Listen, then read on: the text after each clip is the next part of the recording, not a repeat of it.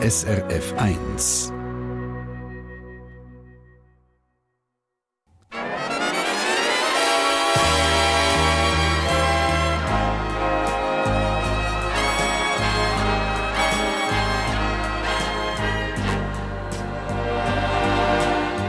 Persönlich.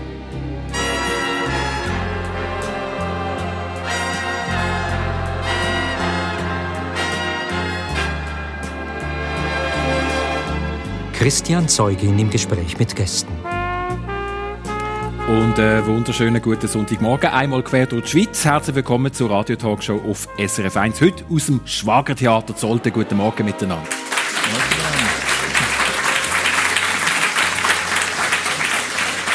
Merci vielmals und ich freue mich sehr auf meine beiden Gäste. Ich verspreche Ihnen, Sie werden sich hier und dort vielleicht wieder erkennen. Es geht ums Leben, wo manchmal schnurgerade läuft, manchmal gibt es aber auch Brüche. Und es stellen sich vielleicht ganz unerwartete Weichen, wo man nie gedacht hat, dass das möglich ist. Es sind auf jeden Fall zwei faszinierende Lebenswege, die heute zusammenkommen, die wir kennenlernen in dieser Stunde. Das ist nämlich die Ariane Lütti. Eine Ausnahmeerscheinung im Schweizer Radsport. Sie ist mehrfache Mountainbike, Schweizer Meisterin, aber auch international weit vorne dabei, bei knallharten epische Mehrtagesrennen beim Marathonfahren, quasi Tour de France vom Mountainbiken. Sie ist 38, wohnt Gunden am Thunersee und ist glücklich liiert mit einem belgischen Mountainbike-Profi. Herzlich willkommen, Ariane Lüthi. Guten Morgen miteinander. Schön, bist du da. Und gerade neben ihr der Roman Wies, Vollblutmusiker aus Olten, diplomierter Posaunist. Posaune steht mittlerweile eher im Keller. Äh, dafür greifen seine Hände in die Tasten. Kennen tut man ihn als Pianist, als Komponist, die letzten Jahre mit dem Endo Anaconda, mit Stiller Haas. Und dazu hier auch in der Region als Klavierlehrer. Er ist 50, verheiratet, Vater von zwei erwachsenen Söhnen. Einen guten Morgen, Roman Wies. Guten Morgen. Herzlich willkommen. Wir lernen also einen Profimusiker und eine Profisportlerin kennen. Und wie ich die beiden kennengelernt habe, ist irgendwie wie schon bezeichnend für das, wie und was sie leben. Der Roman Weiss habe ich einfach dort Zolte besuchen, bei ihm daheim, wo auch das Tonstudio ist, in seinem Haus. Die Ariane Lütti habe ich zu einem langen, ausgedehnten Videocall getroffen, wo sie gerade in Dänemark war, vor zwei Wochen im Umfeld von einem Rennen. Ariane Lütti, diese Woche via Belgien den heimgekommen, in die Schweiz. Wie viel bist du denn eigentlich unterwegs? Ist das wirklich das typische, schon fast Klischee vom Profisport, dass man viel unterwegs ist? Bitte? Ja, schon. Also in der Corona-Zeit natürlich ein bisschen weniger. Ja. Ja. Darum war es jetzt wieder so ein bisschen, äh, fast neu gewesen, äh, die Koffer mit rumzuschleppen Mhm. die ganze Zeit äh, und das Auto zu packen. Aber schon, also mich, ähm, das war immer so ein bisschen mein Problem gewesen, wo, wo soll ich mich anmelden, weil äh, ich habe zeitlang, zeitweise äh, gleich viel Zeit in Südafrika äh, verbracht wie in der Schweiz und bin eben zwischendurch äh, noch an vielen anderen Rennen in anderen Ländern gewesen, also meistens zwischen Europa und eben Südafrika. Aber dass wir uns ein Bild machen, das Leben aus dem Koffer, wie du sagst, das ist etwas, was du nicht erst seit gestern, seit letztem Jahr, sondern seit über zehn Jahren machst. Also 20, 2010 plus minus, 2019, Ja. wo du auf Südafrika kam, das ist Teil von deinem Leben. Ja, das ist schon so. Ja, die Koffer ist schon über einige. Wie viele Koffer hast du durchgelassen in dieser Zeit? äh, also jetzt die eine, die hat noch ziemlich gut. Das sind wirklich gute, gute Rädchen, die über Kiessträsschen schon äh, graut sind und so. Und die Schwellen ab. Und gibt es etwas, wo du immer dabei hast? Etwas, wo du sagst, wenn ich das dabei habe, wenn ich das aus dem Koffer nehme, dann weiss ich, jetzt bin ich hier daheim im Moment. Huh, das sind zu viele Sachen. Ähm, ja, was halt auch gerne noch mitkommt, ist irgendwie so ein Bauli zum, zum Massieren. Also, zum äh, irgendwo noch meine, meine Beschwerden loszuknetten. Äh, das muss im, sicher immer noch mit. Also das, daheim habe ich ein kleines, äh, umfangreicheres Repertoire von diesen Sachen, ein bisschen grössere und ein bisschen kleinere und so mindestens eins, das muss immer mit. Aber auch dort geht es bereits um den Körper und um den Sport. Also wenn, wenn du etwas willst vermissen dann das Bälleli. Nicht irgendwie, was weiß ich, ein Buch oder ein, äh, irgendetwas oder ein Glücksbringer oder so, sondern es ist das Bälleli. Ja, also mittlerweile habe ich mir so ein äh, E-Book gekauft, das, Ja. äh, weil es ist einfach zu schwer. ich muss mein Gepäck ein bisschen reduzieren, weil die Bücher sind einfach zu schwer zu mitnehmen. Ja. Und man weiss, Leben als Musiker, das kennst du. Und zwar auch unterwegs, das gehört schon auch dazu, je nachdem, oder? Ja, also man ist eigentlich Tour unterwegs irgendwie. Ich habe das Gefühl, wir, wir, wir können jede Ecke von der Schweiz Mhm. oder jetzt auf Grenze noch. Und ähm, äh, macht wahnsinnig viele Kilometer, ja. Mehr Kilometer, weder dass man effektiv das spielt.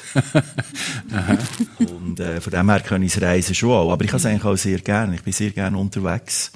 Wie oft kommst du heim schlafen? Wie fest? Eigentlich meistens, es gibt also, wenn ich jetzt in der Schweiz spiele, gibt es eigentlich zwei Schwierigkeitsmomente. Momente. und das wäre, wenn ich im Wallis spiele oder im Engadin.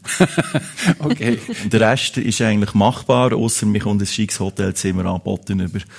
Da kann man dann also durchaus einmal bleiben. Manchmal gibt es aber auch komische Sachen, dass man dann gleich übernachtet und am Morgen um drei ins Hotelzimmer kommt und um sieben schon wieder weitergeht. Und in diesen vier Stunden ist man aber in einer Dreizimmer-Suite gewesen. Und hat es aber nicht gemerkt. Das ist dann ist einmal, ist einmal schade. Man kann nicht einmal das Whirlpool ausprobieren, wenn man Wo dort steht. Das sollte sogar. Genau. Zurück zu unserem Treffen bei dir daheim. Euer Haus ist offen, das betonst du auch immer. Das heisst, man kann einfach quasi reinkommen bei euch. Oder was Ja. heisst das genau? Ja, das ist so. Das hat sich irgendwie so ergeben. Es hat natürlich auch mit dem zu tun, dass meine Frau halb Griechin ist und ähm, das ist natürlich äh, dort ja in der, in der Kultur verankert. Gastgeber und. Gast, das Gastgeber-Ding und, und unser Haus ist vor ähm, schon, ist jetzt doch auch schon etwa 80 Jahre, aber der, der Architekt, der dazu mal das ähm, erdenkt hat, hat eigentlich schon auf Gastfreundschaft geachtet. ja, und es hat, es hat äh, eine sehr äh, einladende Art. Es ist so. Man ist, man ist gern bei euch daheim. gern das habe ich selber auch erlebt. Schon rein Genau. einfach wegen dem, wie das Haus ist. Und ähm, es hat es halt dann gegeben, also es ist, wie soll ich sagen, es gibt es sind ja sehr viele, wo, wo richtig Musik gehen, die gehen in die grosse Welt. Und ich bin irgendwie immer in meinem, in meinem Denken in, meiner, in meinem Zwaspeln da von meinem Musikmachen und, und habe einfach gemerkt, ich bin eigentlich immer am gleichen Ort, das Leben lang. Aber was schön ist, durch das holt man sich die Welt ein bisschen ins Haus rein. Und das ist total schön eigentlich, die verschiedenen Leute, die da immer kommen. Ähm, manchmal auch vom Ausland, durch das wir ein Tonstudio haben und dann vielleicht über das ein Ton- Tonstudio bucht. Und dann Musiker kommen, kommen da aus allen Ländern manchmal auch Leute zu uns haben. Und das ist total spannend. Das heisst, theoretisch könnte es sein, dass jetzt jemand, der gerade auf der Durchfahrt ist, sagt, ja, jetzt gehe ich noch schnell zum Roman. Und Ja, also, also, dass sie einfach sagen, sie müssen an die Sportstraße 8 auf Alten und dann kommen sie zu uns und dann merken sie immer, ah, das ist ja ganz nett da. Weil oft gehen wir ja in ein Tonstudio, das ist vielleicht in einem, in einem Gewerbe. Genau, ist Ich sehe irgendwie im Gewerbe. U17, Ja. im Luftschutzkeller und bei uns ist es dann eher so, dass es sogar noch Blümchen hat und Tageslicht. Genau. Und wo zeigt sich der griechische Gastgeberaffekt von deiner Frau oder bei euch? Ja, dass ich mich manchmal frage, wieso sie jetzt kommen. Kommen sie wegen dem Studium, Studio oder kommen sie wegen der Gastgeberin? Ah, die Leute in so einem offenes Haus, wäre das etwas für dich? So eine Lebensform, wo man sagt, doch, man kann immer reinlaufen bei uns. Also wir haben unsere Wohnung auch so ausgelesen, dass wir noch ein, äh, ein, einen Gästeraum haben. Äh, insbesondere für die Eltern von meinem Freund, die quasi unser äh, Betreuerteam sind meistens.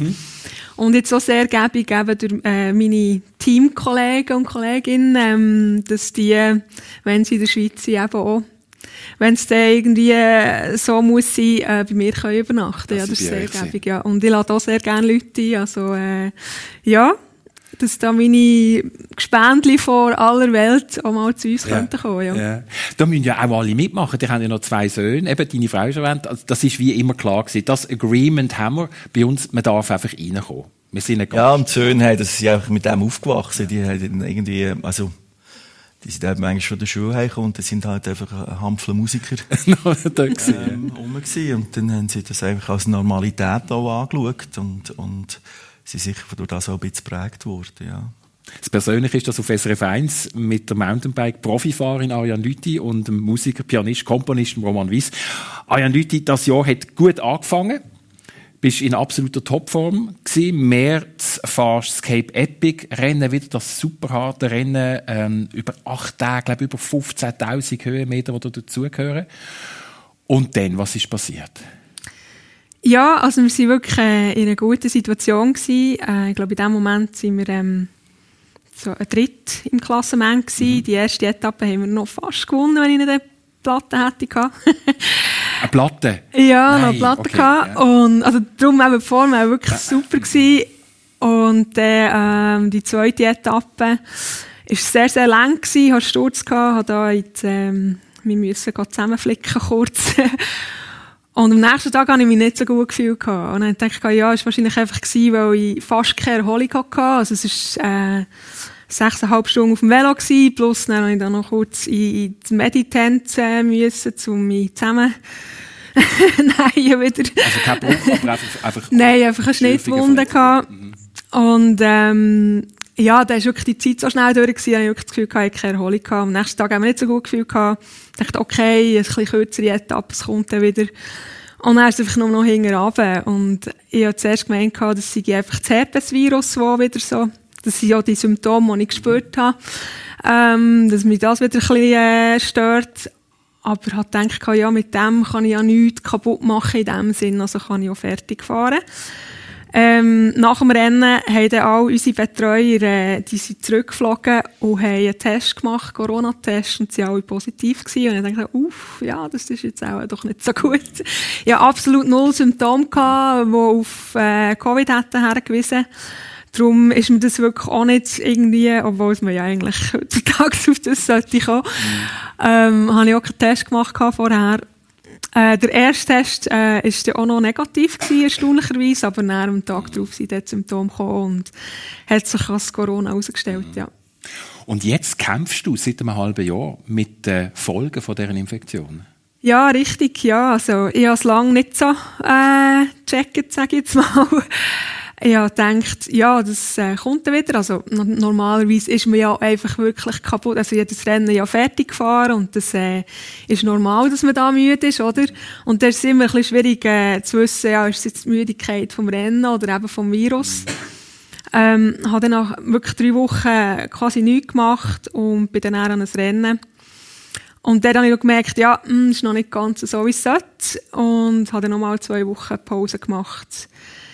Die, die Europameisterschaft gefahren und von dort an Ist ist die Europameisterschaft noch gefahren? ja, also dort habe ich mich wirklich nochmal probiert, auf äh, Herren zu vorzubereiten. Also eigentlich mit der Schweizer Meisterschaft zwei Wochen später im, im Fokus. Ich wusste, für die Europameisterschaft längt es auch nicht ganz zum Top-Top zu sein.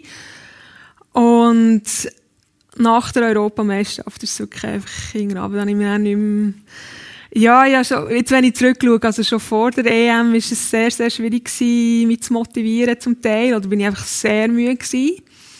Und habe extrem viel geschlafen die Woche vor der EM, also was nicht so üblich ist, also wenn man eher so parat ist, dann äh, ist das nicht so der Fall. Und dann plötzlich ist es wirklich gar nicht mehr gegangen. Und dann habe ich dann wirklich den Stecker gezogen. Ja. Ja. Das ist ein bewusster Entscheid, wo du sagst, so, jetzt, es bringt jetzt einfach nichts. Ja, ich habe einfach wirklich gemerkt, ähm, ja, etwas stimmt nicht. Und habe dann mal einfach so einen normalen Hausarzttermin zuerst gehabt, Blutanalyse, Herzanalyse, eben nochmal einfach, eben mit dem Gedanken, also das Blut nach dem Cape-Epic war nicht so gut gewesen, das Herz war zum Glück immer gut gewesen. Ich dachte, ja, vielleicht hat sich das wieder verschlechtert, oder, mit dem Training und so. Aber dort hat sich nichts gezeigt. Also, und, und das ist natürlich mental sehr schwierig gewesen. Also, wenn man sieht, dass eigentlich äh, medizinisch ähm, oder von der, von der Laboranalyse her alles gut ist, ja, dann sollte man doch okay sein und können leisten, oder? Und der ist natürlich bei mir schnell gegangen, ja, dann muss es mein Kopf sein, oder? Ähm, und habe dann eher mit dem Psychiater einen Termin abgemacht. Ich nehme schon seit 17 Antidepressiva. Und um das einfach noch abklären, ob vielleicht irgendwie die Wirkung nachgelassen hat und Ja. so weiter. Und ähm, ja, äh, wir haben einfach ein neues Medikament ausprobiert und wirklich besser geworden ist es halt Das ist nicht. jetzt klassisches Fatigue-Syndrom, einfach wo, wo der Körper sich muss erholen und zeigen. Das heißt, im Moment bist du Begleiterin, Betreuerin, aber bist auch Managerin von einem kleinen Team. Das heißt, ist jetzt einfach dein Fokus müssen verlagern auf etwas anderes, weil Fahren geht im Moment nicht, oder? Ja, also Rennen fahren ganz sicher Ja. nicht, wirklich. Also das, ich bin in so schlechter Form wie, Mhm. glaube noch nie in meinem Leben, kann man fast sagen. Nein, es ist also, ich kann kaum trainieren, also wenn ich, äh, mein lockeres Training, sagen wir Ruhetag, meine Ruhetagsroutine würde machen, bin ich eigentlich schon am Maximum vom ja. jetzigen. Ja. Äh, also Maximum, auch, wirklich Maximum zwei Stunden geht gerade so, dass ich nicht wieder einen Crash habe, wo man so sagt. Und das sehr, sehr locker und das bringt einem natürlich nicht auf einen grünen Zweig äh, als Profisportler. Und ja, jetzt habe ich meinen Fokus, oder äh, es hat sich für das Jahr so ein bisschen ergeben, ich ein Team gegründet, dass ich jetzt ein bisschen mehr Energie in das investiert habe. Kommen wir auf das auf jeden Fall noch im Verlauf der Sendung. Merci auf jeden Fall für die Offenheit. Stichwort Depression würde ich später auch noch mal schnell ansprechen. Was mich interessiert, Roman Weiss, so Krisen, wo man vielleicht einfach, wo der Körper einem wirklich einen Strich durch die Rechnung, durch den Plan durchmacht, das kann so je nachdem als Musiker geben. Also hast du je Zeiten gehabt, wo vielleicht, was weiß ich, eben als Pianist hat man Sehnenscheidenentzündungen oder als Posaunist, es ist auch körperliche Arbeit. Hat es mal gegeben in, dein, in deiner Ja, also ich bin eigentlich Posaune studieren, weil ich damals meine Hände nicht wollen. Ich bin dort 15, 16 gewesen, und es mhm. war so das Thema, gewesen, Musiker werden ja. oder nicht. Und was interessant war, ist eigentlich, ist, also im Nachhinein, dort bin ich natürlich völlig eigentlich im, im, im, im, im Jetzt ausgeliefert gewesen, als mhm. junger, suchender Mensch, ist eigentlich gewesen, dass ich mich nicht habe identifizieren mit, mit einem Instrument. Und zwar aus dem Grund, weil dazu mal hat es eigentlich ähm, zwei Möglichkeiten gegeben, sich auszubilden bei einem Studium. Entweder man hat sich klassisch ausgebildet mhm. oder auf Jazz. Und mir hat eigentlich beides nicht wirklich sehr interessiert. Und dann habe ich das Gefühl, ist eigentlich wie, wie das so wie eine, wie eine äh, äh, der Körper, der sich da gemeldet hat mit diesen Sinnentscheiden-Problemen, die ich hatte, dass eigentlich wie das Klavierspielen gerade mal nicht so möglich war. Und vielleicht ist das eigentlich auch gewesen, um ein bisschen einen Aufschub zu geben. Vielleicht hat es eigentlich noch ein bisschen reifen, wo das soll durchgehen. Und ich habe ja dann, ähm, äh, das KV gemacht. Mhm. Eigentlich auch so ein bisschen, also, meine Eltern haben mich gefunden, ich bin doch Musiker. Ich weiss Gott, das ist das, was du am besten kannst.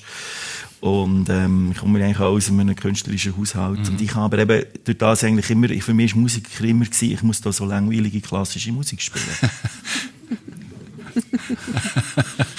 ja. ja, ist einfach so.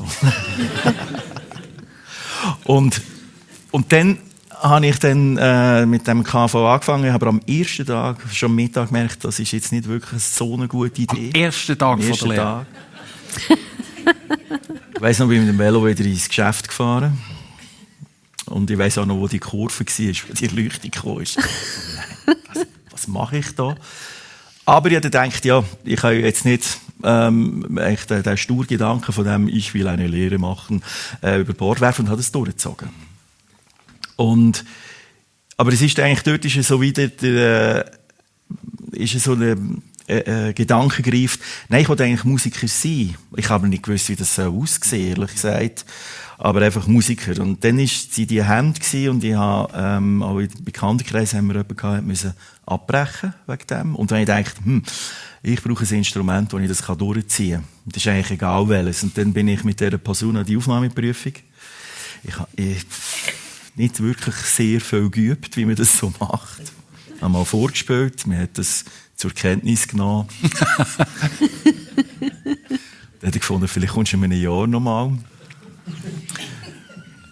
was mich eigentlich wiederum befreit hat, ich gedacht, ach, ja, das ist gut. Und ich habe eigentlich gleichzeitig schon im Keller einen Computer und elektronische Geräte mhm. zum zum ähm, Musik herstellen irgendwie und ich habe lustigerweise als Kind immer so einen Traum gehabt von so einer Musikmaschine einfach so wie Daniel Düsentrieb mit so Lämpchen und Zeug und Sachen so ein Metallding wo man dran sitzt und viele Knöpfe drückt und dann kommt eine Musik raus. Und eigentlich ist heute das Tonstudio daheim ist die Maschine. Ja, du hast die Maschine gebaut. Ja, genau. Ich habe sie eigentlich jetzt gebaut. Ja. Und es war lustig. Also, und Im Nachhinein ist das sehr faszinierend, was, es, was einem durchgeht, wenn man so auf die Welt kommt mal staunt, immer wieder. Und, und in meinem Fall hat eigentlich Lotterien von von, von einem diffus Gefühl, irgendwie von einer Dauerverwirrtheit, was man eigentlich will. Ähm, auf jeden Fall bin ich dann beim zweiten Anlauf bin ich also hergekommen als an das klassische Posaunenstudium an dieser Musikakademie in Basel. Und dann bin ich, ich weiss noch, am ersten Tag bin ich dort mal in die Cafeteria gesessen und bin mir vorgekommen wie ein UFO, was mache ich denn da? Und um mich herum alle so kompetent haben gewusst, ja, ja, da, da tut man das Instrument üben und wir machen dann die Dinge und ich einfach gedacht, ja, mal schauen. Ich habe jetzt Glück gehabt, dass, dass ich dort so einen Studienleiter hatte, ganz ein toller Mensch, der Toni Häfeli, wo, wo eigentlich auch vom Denken her nicht so spezifisch war, sondern er hatte einen Hampfler Doktortitel, ein ganz gescheites Haus. Und er, er hat eigentlich immer das alles viel, viel grösser angeschaut. Und ich habe plötzlich gemerkt, hey, das ist es und ich habe das aufgezogen wie ein Schwamm, was er über die vier Jahre ähm, äh, erzählt hat. Und er hat mich enorm geprägt. Also das ist wirklich sehr, äh, hat sich wie bei mir dort so äh, ein, ein, ein Bild dann langsam ergeben, wo das könnte durchgehen. Aber ähm, nachdem dass ich den Hebkleb die Abschlussprüfung geschafft habe, inklusive einem Abbruch vom Vorspiel, weil ich nicht mögen. Bei der Schlussprüfung? Ja, aber es war super, gewesen, weil an diesem Tag war in Basel Hitzeferien. Es hat es früher noch gegeben. ja, schon. ja, stimmt. Super, ich muss sagen, das müssen wir eigentlich wieder einführen für all die jungen Leute, dass sie noch ein bisschen durchs Leben schleifen. Ich konnte schleifen, weil mein Co-Repetitor, das war ein erfahrener älterer Herr, der das Zeug hier hingebängelt hat und ich habe auf meiner Posaune so mir durch das Zeug durch. Ich habe gemerkt, der hält das nicht durch. Kommt nicht gut. Vorne so fünf ähm, Experten. Und etwa nach dem vierten Stück hat er gesagt, er spielt nicht mehr weiter. Sorry, es ist zu warm. Joe zusammen hat, ist aufgestanden, ist gegangen. Und, und, so, und ich so, wow, super. Und die Experten, was haben sie wollen? Der ist gegangen. Gut, dann hat man einfach das genommen, was ich bis dort gespielt habe. das war gut. Gewesen. Ja, das war irgendwie gut. Gewesen. Das war irgendwie gut. Gewesen. Und dann bin ja. ich und dann ist es aber weitergegangen. Es ist eben noch nicht fertig. Es ist eigentlich noch der schlimme Teil gekommen, das war Pädagogik. Gewesen. Das hat ja dann dazugehört. Und ich stehe dort und ich habe einen Kollegen gehabt, wo, ich dazu verknurrt habe, bitte doch mit Posaunenschüler zu sein, weil das ist nicht so einfach, Posaunenschüler zu finden. da habe ich dann irgendwie, der hat auch so halbklebt gespielt und irgendwie, ich bin dort gestanden, schon fix und fertig von diesem. Und ich habe nicht weiter gewusst, einfach, ja, spiel mal spiel mal ein Leute, was auch immer. Und irgendwann sagt das ist der Leiter von der Prüfung, Herr Weiss, gehen Sie heim schlafen. Da habe ich gefunden, das ist eine gute Idee. Sehr gute Idee.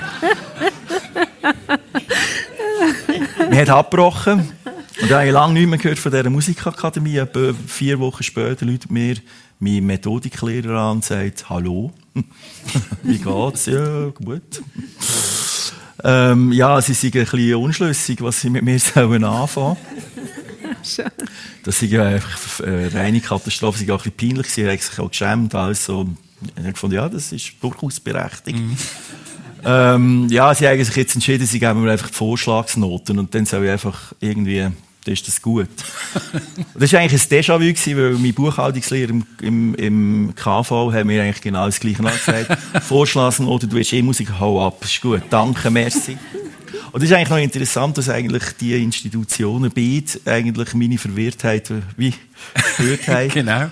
Und was eigentlich auch noch schön war, ist, der, der, der Toni Häfeli von dazumal ist vor ein paar Jahren unsere Familie besuchen sitzt Tisch und hat gesagt, weißt, ich habe immer gecheckt, dass es dir etwas gibt. Aber du hast einfach nicht begriffen, um was es geht. Aber es ist gut, es ist tiptop und man sieht ja jetzt, es ist etwas aus dir geworden. Und ähm, ich habe dann eigentlich nachher, es ist eigentlich auch nach dem Posaunenstudium so weitergegangen, ich habe nachher noch Klavier studiert, ja, ja. auch noch, auch dort. Ich bin bei der Prüfung rausgelaufen und mit Klavierlehrer, mit einem bis 6, ich muss also sagen, bis 6, ich meine, hallo. Mhm. Hallo. ähm, wo dann, wir laufen raus und mein Klavierlehrer, Thomas Thüring, hat dann gesagt, ich mag das einfach nicht gönnen. ich, ja, ich weiss schon, weil ich bin mir in die Stunde gekommen und gesagt, hey, heute kann ich es, und es ist nicht gegangen. Aber an dieser Prüfung irgendwie, dort ist das einfach, ich habe brilliert. Also ich habe schön gespielt, wunderbar. Schubert, nicht ganz so, wie man Schubert spielt, aber es ist Schubert. und so ist es weitergegangen und ich habe nachher ich weiß auch nicht, ich bin, ich bin eigentlich nach diesen Studien bin ich völlig im Loch gewesen, was soll ich jetzt machen? Also ich, dort ist bei mir eigentlich eine riesige Depressionsphase gekommen. Jetzt, ich bin mit der Staat ausgebildet, ich bin staatlich diplomierter Posaunist. Das ist eigentlich unglaublich. Also das Diplom heimgenommen. Ähm, ich weiss, ich bin das noch abholen an der Musikhochschule. Dann wir sind nachher lädeln mit meiner Frau, das damals noch Freundin. Und hat das Diplom einfach in der Hand gehabt. Wir sind durch die Läden und wir sind noch eins gezielt, dann habe ich es auf den Tisch gelegt. Ich konnte mit dem nichts anfangen. Es hat heute noch die Fingerabdrücke von diesem Tag drauf. Posaune habe ich nach dem Ding habe ich Keller da. Ah, wirklich? Das ja, ist so, die ist, am Anfang gesagt, die ist jetzt im Keller. Die ist jetzt im Keller, also ja. die ist einfach in den Keller gewandert, ich habe es nicht mal gemerkt irgendwie. Und, und, und dann ist wirklich so der, der Ding gekommen, ja, was mache ich jetzt mit dem? Also irgendwie, ich bin eigentlich wieder, das ist wie beim Leiterli-Spiel, es geht ja der, da kommst du irgendwann hin und das ist die Grossleiter, wo eigentlich wieder auf Punkt 1 kommst. Ja. Und so habe ich mich eigentlich dann gefühlt. Und dann habe ich gewusst, okay, ich bin hier in Alten, ich habe gar nicht so einen Bezug zu dieser Szene, zu dieser Jazz-Szene, zu der klassischen Szene. Ich bin da wie so ein UFO. Jetzt muss ich mich irgendwie selber erfinden. Und das ist dann nachher eigentlich ähm, mit viel Mühe und Not gegangen und, und ich habe probiert wirklich mich auf eine Art zu positionieren. Einfach auch immer wieder mit eigenen Projekten, ja. die ich aus dem Boden gestampft habe. Und, und jetzt muss ich eigentlich sagen, wenn ich es jetzt heute anschaue, finde ich es ist eigentlich super, weil, weil, weil ich habe wirklich mich wie meine Nische ähm, erschaffen irgendwie. Da muss ich gerade sagen, wer SRF 1 kennt, der kennt nämlich auch den Sound von Roman Wies. Wir haben jetzt den ganzen Bogen mitbekommen, bis zu dem Punkt, wo der Tiefpunkt ist quasi, oder? Und dann nachher... Ja genau, und dann habe ich Luft gemacht. Luft genau. ist eigentlich eine Therapie-Geschichte genau. Natürlich Luf. nicht allein, aber ja, genau. Dann nehmen wir doch einen Anfall. Äh, Louvre Wer SRF 1 kennt, kennt den Titel. Bitte schön, wir hören schnell ein paar Tage rein. Ich bin ein guter Schwimmer, aber heute ist Sturm. Wenn ich nicht höre, gehe ich unter. Genau. Warte doch nicht bis morgen. Ich bin ein guter Schwimmer, aber heute ist Sturm. Wenn ich dich nicht höre, gehe ich unter. Warte doch nicht bis morgen. Voilà, so, da haben genau. wir gehört. Der Schwimmer passt gewesen. Also passt. Schöne ist ja, dass wir eine Schwimmerin eigentlich auch bei uns haben. Den Bogen den habe ich jetzt eigentlich nicht geplant. Dann nehmen wir jetzt trotzdem. Ariane Lüthi, ähm, wir reden die ganze Zeit über das Mountainbike fahren, aber eigentlich bist du erst mit 26 zum Mountainbikerin geworden, relativ spät, oder? Du bist Schwimmerin gesehen und zwar recht gut. Ja, ein bisschen gezwungenermaßen, ja. ja, mein Vater war äh, Schwimmtrainer im Schwimmclub Delphi Nütendorf. Ja. Und äh, meine Schwester äh, ist gerne gern geschwommen, eh weniger. Aber äh, ja, ich bin halt einfach auch mit. Und ich habe nebenan ein bisschen pedelt. Und irgendwann hat er einfach gefunden, jetzt schwimmst du das Training mit, mhm. oder? Ich bin knapp vor dem Ertrinken äh, habe ich es dann doch noch geschafft, das Training fertig zu machen und äh, so halt einfach mit im Fluss mitgeschwommen, so. Aber dir ist relativ klar geworden, denn, wo du wirklich auch gut bist, als Profischwimmerin wäre es ein Harz ausgekommen. Also, also gut gewesen, das muss man sehr relativieren. Okay, gut. äh, ich war ganz kleiner Fisch im grossen Ozean. Okay, ja, also, ja.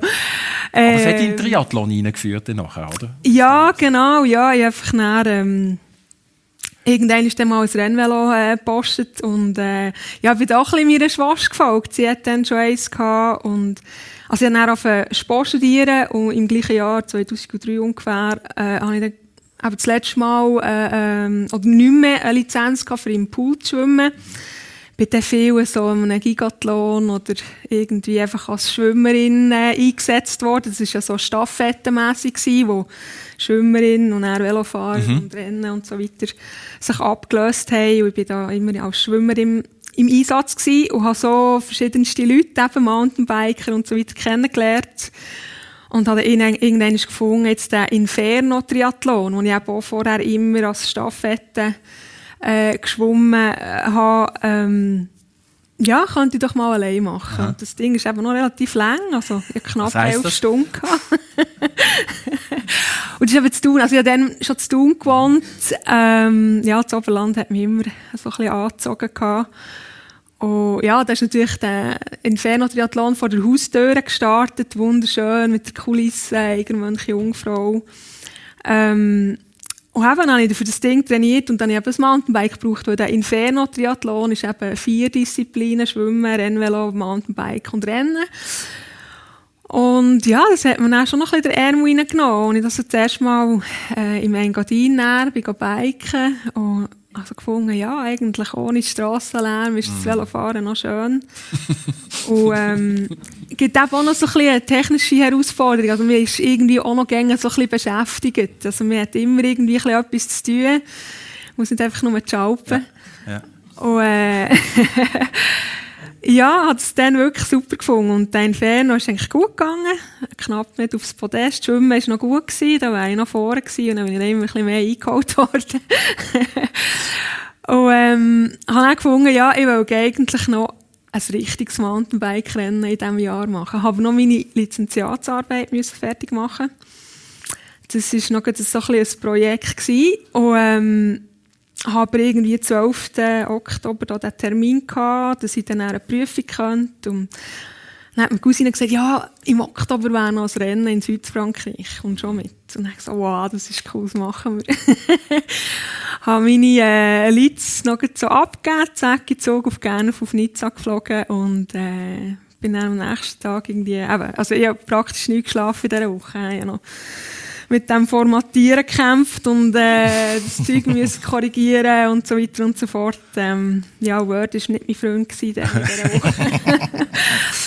ähm, und dann bin ich auf das Nizza, oder respektive auf das Fresche, auf das Rock d'Azur, das Rennen und ähm, ja, es war noch lustig. Die Cousine, die ist so ein bisschen Mountainbike gefahren. Wir sind zusammen so eine Startlinie äh, gestanden und sie so, ja, das ist in dem Fall äh, Weltmeister und der ist Olympiasieger und so. Wow, okay.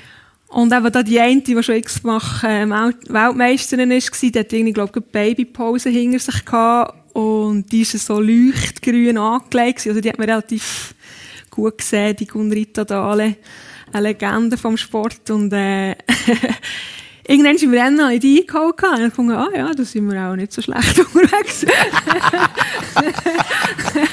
aber eben, man muss sagen, es ist gerade vor Babypause ja, ja, gut, aber trotzdem, aber, also, ja. die eigene Leistung jetzt auch nicht. Also im Aufstieg haben sie irgendwann mal eingeholt, ja. aber im Downhill habe ich keine Chance gehabt. da hat mir eben das Schwimmen nicht so geholfen, äh, zur Vorbereitung. so, da die... Aber das ist so, das ist ein Aha-Moment das Rennen, wo du gemerkt hast, es hat mir nicht nur Ärmel reingenommen, ich kann auch etwas und wenn ich es jetzt glaub, wirklich würde anpacken würde, dann hätte ich durchaus Chancen. Also dann habe ich wirklich noch überhaupt nicht an das Mountainbiken ja. als irgendeine Karriere ja, ja. gedacht. Mhm. Also dann bin ich wirklich noch so in meinem Triathlon-Ding drin und immer so gefunden, hey, nein, ich irgendwie im Winter so viel Velo fahren, nein, das kannst du, nein, kannst du mir nicht brauchen. und dann habe ich immer gut gefunden, dann kannst du noch säckeln oder schwimmen, also im Regen oder im Schnee säckeln, das geht ändern, aber auf dem Velo, oh nein. Also mein Cousin war Mountainbiker gewesen, ich weiss aber noch, der ist irgendwie mit eingefrorenem Velo da an unser Weihnachtsessen gekommen und ich dachte, nein, das kannst du nicht machen. und äh, nein, ähm, nein, eigentlich erst das nächste Jahr, wo ich dann wieder den Inferno-Triathlon machen wollte, ähm, aber dann irgendwie meinen Fuß verdreht habe. Und das, einfach, das Säckchen war einfach nicht mehr. Gewesen äh, habe ich dann müssen umdenken und dachte, ja, okay, dann machen wir halt ein bisschen Mountainbike-Rennen. Weil unterdessen habe ich eben auch so ein bisschen einen ersten Sponsor gehabt, der mir Velo zur Verfügung gestellt hat für das Rennen. Von zwei Simmen, ein Veloladen. Und, ähm, ja, habe dann, äh, das so cool gefunden auf diesem Bike. Das war so super Velo, das ich dort hatte. Und es hat mega Spass gemacht. Und bin da mit meinem Cousin mit ein paar Rennen und äh, ja, dann eben das erste Rennen im, im 2010 gefahren mit dem Cousin, der ist dann eben die Schweizer Meisterschaft gefahren und ich hätte eigentlich auch die Längdistanz fahren das wäre mal das Ziel gewesen. Mhm. Habe mich aber dann irgendwie kurz vorher noch erkältet und das waren irgendwie ja, 4000 Höhenmeter, gewesen, die man dort gemacht oder ich so als, äh, also war schon einfach grundsätzlich nervös für das, einfach das überhaupt zu schaffen. Und habe dann gefunden, okay, ich mache die mittlere Distanz. Also, muss es ja nicht übertreiben, jetzt, wenn ich noch so ein bisschen erkältet bin. Haben dann das Rennen gewonnen. Und dann habe ich gefunden, ah, das okay, ist aber Das ist der Moment gewesen. Ja, das ist schon so ein bisschen. ja. Der Weg zur Mountainbike-Profifahrerin. Merci vielmals. Roman Weiss, wir sind Alte. Wir kommen zu euren Wurzeln. Ähm, was bist du für ein Bub gewesen? In der Mitte zwischen zwei Geschwistern mhm. aufgewachsen. Was wäre so der typische Roman, wenn wir da jetzt, wenn wir ein Bild hätten vor uns? Was hast du gut gemacht, gern gemacht? Was hat Freude gemacht? Ja, es waren so zwei Sachen. Gewesen. Ich bin sehr gerne zurückgezogen. Gewesen. Ich habe sehr gerne Puzzles gemacht, so tausiger Puzzles. Ja. Stundenlang, stundenlang. Und ich bin auch, ähm, ähm, es, ist, es, sind zwei Sachen. Sie sind einerseits sehr extrovertiert, ja, viel können reden. Das kann ich heute noch. Das ist manchmal, ähm, aber auch gleichzeitig sehr stumm. und, ähm, ja, ich bin so ein bisschen durch die Schule durch und, und immer auch ein bisschen ein Einzugänger gewesen. Das ist schon, das ist halt, ich meine, ich bin der Einzige, der Klavier gespielt hat in dieser Klasse. Und die haben mich dann mit Argwohn betrachtet, was macht der komisches. Und ähm, ja, ich habe dann, äh, vor allem in der, Pri- bei der Primarschule ist das eigentlich so ein das Thema gewesen, oder? dass ich wirklich eigentlich äh, auch in einer Klasse war, wo, wo, wo, wo, andere Interessen hatte. Und, so. und, ähm, und nachher in der Oberstufe ist das dann anders gewesen. Dort, dort bin ich eigentlich so ein bisschen eingetaucht ins Ganze. Ich habe dann sogar ein Mittwochsnachmittags-Disco geführt, bin DJ geworden. Echt cool gewesen. Wobei, die Platten habe ich mir, bin ich mir einmal zusammensammeln. Bei, bei Kollegen kann ich die auch noch mitnehmen und dann haben die aufgelegt und so. Und, und äh, ja, ich bin durch all die Wirrungen durch. Also Kunst und Kultur ist schon ein Teil von deiner Kindheit. Eben, der Vater ist Ja, Vater Chorleiter und Genau. Kunstmaler Ja. und, und bei uns ist natürlich, also ich bin auch relativ gleich an einem Klavier gesessen, also wir haben einen Flügel gehabt, Daheim. daheim, in einem Hochhaus, 12. Stock Flügel, ich meine, das ist schon recht cool. ähm, aber zuerst aus diesem Flügel haben wir zuerst einmal Hütte gebaut. Das ist eigentlich viel cooler gewesen. Wir können unten rein und mit Tüchern und so. Jawohl, ja, ja. Und irgendwann habe ich da halt aufgelenkt und gemerkt, ah, da gibt es. Töne. Und mir hat eigentlich als, als Bub dann eigentlich schon immer das, das Komponieren hat mich eigentlich schon sehr im, äh, habe ich sehr spannend gefunden, das ausprobieren irgendwie, so drei, vier Töne drücken und irgendwie das lo, lo. Und ich habe dann auch von Noten schreiben, das sind so Kraxlereien irgendwie und habe dann behauptet, Mama, ich bin Komponist. Und äh, das hat mich dann schon eigentlich immer begleitet und und ähm, und dann habe ich einen guten Kollegen lernen können. Wir haben es zwar zuerst nicht so mögen, ähm, in der Blasmusik. Ich bin dann noch in die Jugendmusik gehalten, mit meinem, als Trompeter. Ähm, weiss Gucker wieso, einfach gegangen. Das hat irgendwie, und, und wir haben zusammen Trompeten gehabt. Und dann, äh, er hat mich nicht so mögen, ich habe ihn nicht so mögen. Er hat gefunden, ich sei ein Herrensöhn und ich habe gefunden, das ist ein Löli. Und, und wir haben uns aber dann gefunden und haben dann auch zusammen Musik machen und, und haben dann auch angefangen eben mit so Elektronik und Vierspur-Tonbandgerät ähm, da experimentieren. Und zwar also exzessiv. Also endless. 24 Stunden einfach. Musik. Und das war ja früher alles noch viel komplizierter gewesen. Technisch war es vor allem teuer gewesen und, und, und Zeug und Sachen. Und wir haben da gebastelt und gemacht. Und haben es doch geschafft, dass ich mit etwa, bin ich 16 gewesen, haben wir eine Single gehabt, die im DRS 3 gelaufen ist. Ah, hoppla, Voilà. die hätte man eigentlich noch können einspielen können. Ja, die gibt's auch irgendwo noch im, im Archiv. Dazu mal aber wirklich noch auf Vinyl. Ein richtiges Single mit 16. Ja, mit 16. Ich weiss, wir sind dann am Küchentisch gehöckelt, die Grossmutter noch dabei und jetzt kommt's, 4 ab 12 Uhr nach dem Besenfressen. und ähm, das ist eigentlich schon recht cool. Ja, das ist ein recht, also für einen 16-jährigen Teenager, das finde ich nicht, äh, das ist ein rechter Sprung. Ja, es war eigentlich ein rechter Sprung. gewesen, weil Es ist ja wirklich so, über, über Umwege hat das funktioniert. Ist aber dann nicht irgendwie, ist nicht weitergegangen irgendwie. Und, und, ähm, es ist nachher eigentlich schon wieder fast zehn Jahre gegangen, bis dann mit, mit Luft dann wieder etwas im, im Radio gelaufen ist. Weil zwischendrin habe ich eben, habe ich mich den, den schönen Künsten gewidmet. genau. So, und, ähm, ja, ich habe das Leben irgendwie genommen, wie es kommt. Ich habe, ähm, äh, es sind viele Einflüsse da gewesen. Wir haben ja immer wieder gestaunt, was das Leben eigentlich auch bietet. Aber auch dann wieder Part mit, äh, ich habe zum Beispiel anderthalb Jahre in einer Firma geschafft, wo ich habe müssen, äh, Bremsen für Eisenbahnlokinnen zusammenlöten. So In dieser Zeit In dieser? Zeit Ja. vor dem Studium. Ja. Ähm, und äh, äh, das war ganz etwas anderes. Gewesen. Das war auch noch spannend, gewesen, so um halb sieben mein Übergewändli ähm, äh, zu packen und dann dort zu stehen und aus einem grünen Spind das nehmen und dann so die rauchige Dings. Ich weiss auch noch, als ich dann dort den letzten hatte, bevor im Studio ist einer gekommen, was machen die dort? Dort so ein bisschen düdeln, oder was? Ja, düdeln ist vielleicht das Richtige. Ich habe gesagt, ich wüsste im Fall auch noch nicht ganz genau, was ich dort mache, aber es ging auf jeden Fall um Musik. Und ich hatte in dieser Zeit dort auch äh, einen Zusammenbruch gehabt, weil wir haben weiterhin in diesem Studio geknübelt, immer bis am Morgen um drei. Ähm, drei, vier, da habe ich schon zwei Stunden geschlafen, um sechs bin ich wieder auf in die, in die Firma und irgendwann ist es mich zusammengelegt und so derb, dass wir wirklich einen Arzt müssen haben, der Morgen zu, zu uns hergekommen ist. Und Einfach rein erschöpft? Rein total erschöpft. Und dann hat mir der Spritze gegeben, das Valium, und hat gesagt, jetzt schlafen Sie mal vier Tage, und nach vier Tagen kommen Sie vorbei. Und dann hat er mich eine halbe Stunde zusammengeschissen. Also es ist einfach, es ist einfach bärenweich gewesen. Und das ist aber etwas, was symptomatisch eigentlich war, ich habe mir einfach immer so einen, einen Drang, etwas zu tun. Das ist eigentlich bis heute so. Haben wir ja vorher auch gehabt. Das ist schon bei dir etwas Ähnliches. Oder? Und und ähm, das ist dort eben auch gewesen. Ich habe einfach gemerkt, ich wollte irgendwann hinkommen, aber ich habe nicht gewusst, wohin, aber einfach nicht mehr hin. Fertig. Und für das habe ich einfach gemacht und gemacht und gemacht, bis zur totalen Erschöpfung. Und da muss ich auch heute immer wieder auch auf, aufpassen. Also ich merke auch jetzt, nach wie vor, jetzt aber mit 50, ähm, dass ich von dem nicht äh, geheilt bin. Also ich, zum Glück ist das dem passiert, so als als wie Präzedenzfall, wo ich mir weiss, hey, so kann es enden. Ich würde gerne schnell einhocken. Wir haben von deiner Depression äh, geschwätzt am Anfang der Sendung, Arian. Du hast immer sehr offen über das kommuniziert als, als Profisportlerin. Ähm, das ist, glaube ich, immer noch recht tabuisiert. Man redet wenig über die mentale Gesundheit. Was, wie definierst du Gesundheit für dich selber?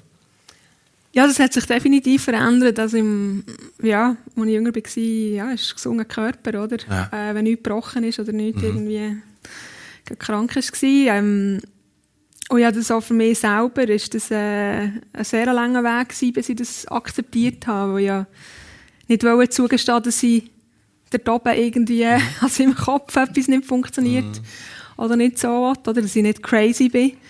Ähm, und das hat einfach auch damit zu tun, dass man eben selber die äh, Stigmas verinnerlicht hat. Dass das einfach nicht normal ist und dass man sich doch einfach zusammenreissen kann.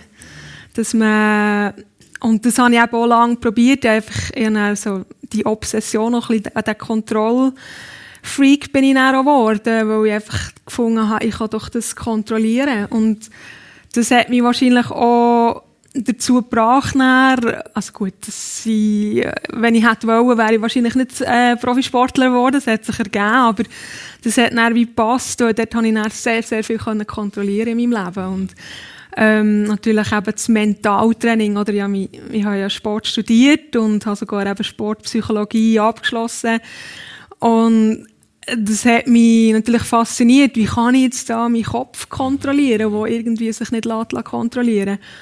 Und das war für mich ein langer Weg gewesen, bis ich da mal, also ja wirklich ganz, ganz tief runter musste, bis ich dann endlich mal Hilfe angenommen habe. Also ja, vorher immer mal Therapie gemacht, bin immer mal beim Psychologen gewesen, aber ich wollte nie ein Medikament nehmen. Das habe ich mich immer geweigert, immer gefunden, nein, also mhm also ich habe wirklich mich immer abgewendet von irgendwelchen Drogen. Äh, das ist für mich so, ich, ich will ja nie irgendwie süchtig werden von etwas, ich immer so ein bisschen Angst hatte, ja, man könnte ja süchtig werden von dem. Äh, das brauche ich dann immer, das ist so eine Happy Pill, die irgendwie einem ja. so auflöpft, oder? Und das sind einfach auch alles äh, Vorurteile, die man, die man hat selber und äh, die definitiv in dieser Gesellschaft auch bestehen. Und da hat es dann wirklich einfach mal einen Therapeut gebraucht, der gesagt, äh, wo mir Sachen geschickt hat, also wissenschaftliche Studien, und ich dann gemerkt habe, ah, das bin nicht nur ich, der so fühlt, es gibt ganz, ganz viele andere. Ich weiss immer noch der äh, Quote vom Andrew Agassi ein Beispiel, also das war irgendwie so eine Zusammenfassung von verschiedenen Sportlern, die durch Depressionen durch sind. äh, I can't go without, but I can't go with it neither. Und ich, genau das Gefühl hatte ich. Also ich hatte das Gefühl, ich brauche den Sport. Ich kann wirklich nicht sein ohne. Das ist wie eine Droge für mich, die auch wie ein happy Gefühl herbringt. Aber der Druck, was es mir gibt, das erdrückt mich fast. Und äh, ja, und dort habe ich dann zuerst mal eingewilligt, okay, ja, komm, jetzt probieren. Jetzt bin ich so, jetzt, ja, jetzt denke ich, jetzt, jetzt muss ich wirklich mal etwas ändern und habe dann Antidepressiv abnehmen. Und das, denke ich, ist immer noch sehr, sehr schwieriger Schritt für viele ja. Leute. Ja. Inwiefern hilft dir die, die lange Erfahrung jetzt einfach auch mit deinem eigenen Entwicklungsweg als Coach oder als, als Managerin von jungen Fahrerinnen und Fahrern? Du hast in deinem Team jemanden aus Lesotho und aus dem Iran. zwei sehr spezielle Länder, zwei junge Talente. Wie viel von der Ariane und ihrem Wissen fließt auch in, in die Entwicklung von diesen beiden jungen Talenten ja, also die zwei, also äh, das Faranak vom Iran ist nicht mehr ganz so jung, ist 33. Okay. Und der Tumelo von Lesotho ist 26. Ja. Ähm, ja, ich denke, es gibt viel Lebenserfahrung, so etwas. Also eine Depression durchzumachen und, und eben Leute, also ich, ich spüre es irgendwie auch so ein bisschen, wenn Leute depressiv sind oder vielleicht auch so ein bisschen äh, Mühe haben mental. Und ähm, ich denke, das ist schon mal etwas, wo ich, also wo mir das Gespür hat gegeben, wenn ich, wo, wo ich verschiedene Sachen rausgespürt bei anderen Leuten. Und einfach auch viel weniger schnell verurteilen, oder? Also, ich meine, ich weiss, wie ich war. Und ich, wenn ich zurückschaue, wie ich zum Teil, ähm, gegenüber anderen bin auftreten, zum Teil völlig ausgerastet bin, oder einfach, so mir Druck habe gemacht und, und dann völlig überreagiert habe, also gegenüber meinem Ex-Mann einfach auch. Und, ähm, ja, es gibt immer irgendwo einen Grund. Ja. Und mit dieser mit Haltungsweise äh, gegenüber Leuten zu sein, ist, ist immer schon mal gut. Also wir, wir wissen selber einfach, ja, man ist nicht perfekt und man äh, hat Probleme und mhm. eben gerade Druck, was das kann auslösen in Leuten, ähm, ist nicht zu unterschätzen. Und ich denke, das hilft sehr, das Verständnis zu haben. Ähm, gerade eben jetzt, eben sie von Iran hat auch recht Mühe, mit dem Druck selber umzugehen. Und ähm, sie weiß einfach, ja, sie hat jemanden nebendran, wo, wo, wo das genau kennt, die Situation. Der hat, ja. das kann auffangen ja. Wir sind schon fast in der Endrunde von dieser Sendung. Ich schaue zum Roman Wissen über, weil das Jahr, wir haben ein bisschen von Brüchen und von Krisen und wie man wieder rauskommt, ist auch ein wichtiges Jahr gewesen. Im Februar ist ein ganz neuer musikalischer Begleiter, der Endo Anaconda, Stiller Haas, ist gestorben. Was hat das ausgelöst in deinem Leben? Wie hast du das überhaupt erlebt? Ja, sehr, wie soll ich sagen, es ist etwas vom Unerwartetsten, was ich je erlebt habe. Es ist, ähm, es ist insofern unerwartet gewesen, weil ich habe gestaunt, wie man eigentlich kann verdrängen kann. Mhm. Ich meine, Mendo ist es in der letzten Zeit nicht so gut gegangen. Also im letzten halben Jahr. Man hat immer jemand, hat immer jemand ein bisschen geklagt gesundheitlich. Und was aber eigentlich immer verrückt am Ganzen war, ist, wir sind auf die Bühne und auf dieser Bühne ist der Endo ein anderer gewesen. Und das ist immer das Bild, das ich hatte. Ähm, und vermutlich ähm, habe ich auch selber eigentlich gar nicht über diese Möglichkeit nachgedacht. Weil der Endo ist für mich immer ein, das ist für mich immer der Fels in der Brandung. Ich meine, er hat im Emmental gewohnt. Es war sehr kalt immer dort. Ähm, und er ist eigentlich fast nie verkältet gewesen, zum Beispiel. Also er ist sehr eine robuste Natur mhm. ähm, und und es ist für mich nicht im Bereich des Möglichen gestanden, dass so etwas könnte sein. Ähm, was dann passiert ist, bin ich einfach ungläubig da gesessen und und und es ist wahnsinnig schwierig gewesen, überhaupt den Gedanken zu fassen, weil das so eine öffentliche Geschichte war, das Ganze, wo, mhm. wo, wo wir auch als ganze Familie extrem mitbekommen haben, ähm, dass, dass wir eigentlich nur haben reagieren Es ist eigentlich, das, wir hätten auch müssen reagieren in dieser Zeit, es, es ist gar nicht anders übrig geblieben. Und, und dann äh, hat man schon, ich weiss, es ist so 24 Stunden sind wir auf der Beine gewesen, durch die Nacht habe ich viel ähm, WhatsApp und Mails beantwortet, gemerkt, es tut mir gut als Therapie, ich bin mhm. laufen und, und habe probiert, die Gedanken. Das ist eigentlich nicht möglich gewesen. Ich habe, für mich war eigentlich immer so die Frage, was ist jetzt da weggebrochen? Ist der Mensch, ist, ist, ist mein Status als Teil von der Stiller Haas? Oder was ist Und mir hat das so traurig gemacht, eigentlich, weil der Endo so ein Herz gewachsen ist als Freund. Und, und dann hat man reagiert und, und irgendwie ist eben auch das Thema plötzlich Existenz da gewesen, oder? Das ist dann plötzlich so gekommen und dann sind die, die Ängste auch gekommen. Ich habe dann zum Glück zwei, drei Jobs bekommen, die ich wieder arbeiten konnte. Ich habe gestrampelt durch den Frühling mhm. bis im Sommer und im Sommer sind wir dann mal wirklich auch ein bisschen ausführlicher in, in die Ferien, um mal ein bisschen oben runterzukommen. Und dann ist eigentlich mein, mein, mein, mein Ich damit beschäftigt, mal ein bisschen äh, zu entspannen. Und jetzt bin ich eigentlich wirklich am Verarbeiten. Und, und äh, ähm, es ist ein Auf und Ab. Mhm. Da, jetzt eigentlich noch tagtäglich irgendwie. Danke euch beiden für die Offenheit in dieser Sendung. Das ist sehr speziell. Ähm, beide, merci vielmals für euer Darlegen von dem, was ihr erlebt habt, was angeht. Ich wünsche euch beiden viel Kraft, viel Glück auch. Das braucht je nachdem auch im Leben. Merci vielmals und äh, Ihnen allen einen ganz schönen Sonntag. Merci vielmals fürs Interesse. Merci.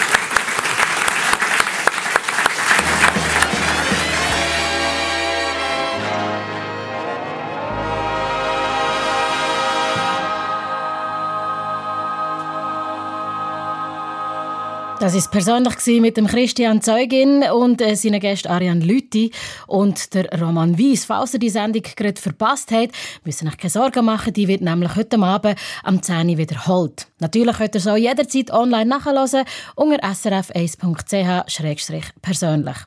Nächste Woche begrüßt Daniela Lager wiederum zwei Gäste im Persönlich.